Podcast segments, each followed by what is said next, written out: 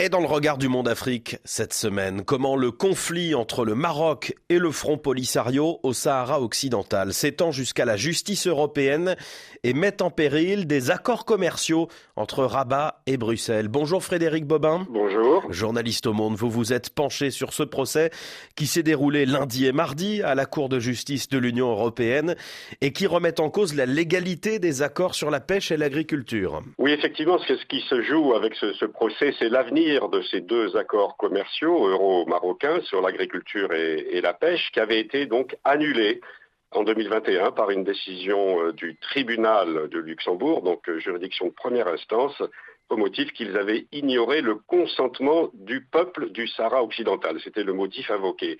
Alors évidemment, le Front Polisario avait salué une victoire triomphale à Rabat, les Marocains avaient dénoncé un arrêt idéologiquement motivé. Et du côté européen aussi, euh, ces deux accords commerciaux étaient très importants, d'où la décision euh, de la Commission et du Conseil de contester cette décision de septembre 2021. Et quatre États membres se sont associés à la démarche, la France, l'Espagne, la Belgique et la Hongrie. Ce sont donc euh, ces deux pourvois qui ont été examinés en, début de semaine. Mais Frédéric, l'argumentaire du Front Polisario a déjà porté ses fruits devant cette euh, Cour de justice de l'UE. Oui, c'est une vieille histoire, si vous voulez. En réalité, tout a commencé par une décision, un arrêt de la Cour de justice de l'Union européenne de décembre 2016 qui avait euh, énoncé qu'un accord euro-marocain sur l'agriculture, qui avait été conclu au début des années 2000, ne pouvait pas s'appliquer automatiquement au Sahara occidental, car le Sahara occidental est, doté, euh, donc aux yeux de la, Cour, d'un statut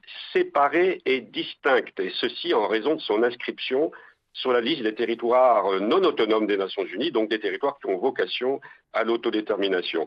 Et la Cour avait aussi ajouté que le Sahara occidental était une partie tierce à, à l'accord euro-marocain et que si elle devait être inclue dans cet accord euro-marocain, le peuple du Sahara occidental devait en formuler le consentement. Le même raisonnement a été appliqué euh, avec un autre accord sur la pêche, et donc euh, l'Union européenne et le Maroc avaient renégocié euh, ces accords pour complaire aux juges, mais en dépit de cette renégociation, euh, et de consultation des populations concernées, le tribunal de Luxembourg a estimé que néanmoins ces accords continuaient d'ignorer le consentement du peuple du Sahara occidental. Et Frédéric, le, jugement de la Cour de justice de l'Union européenne devrait se faire attendre. Oui, effectivement, puisque l'avocat général devrait rendre ses conclusions en mars 2024. Euh, et le verdict final devrait tomber quelques mois plus tard, euh, certainement autour du mois de, de juin. Alors évidemment, en attendant, ça laisse un vide juridique. L'accord sur la pêche en particulier a expiré en juillet dernier, mais dans le contexte d'incertitude juridique actuelle, il ne peut pas être renouvelé.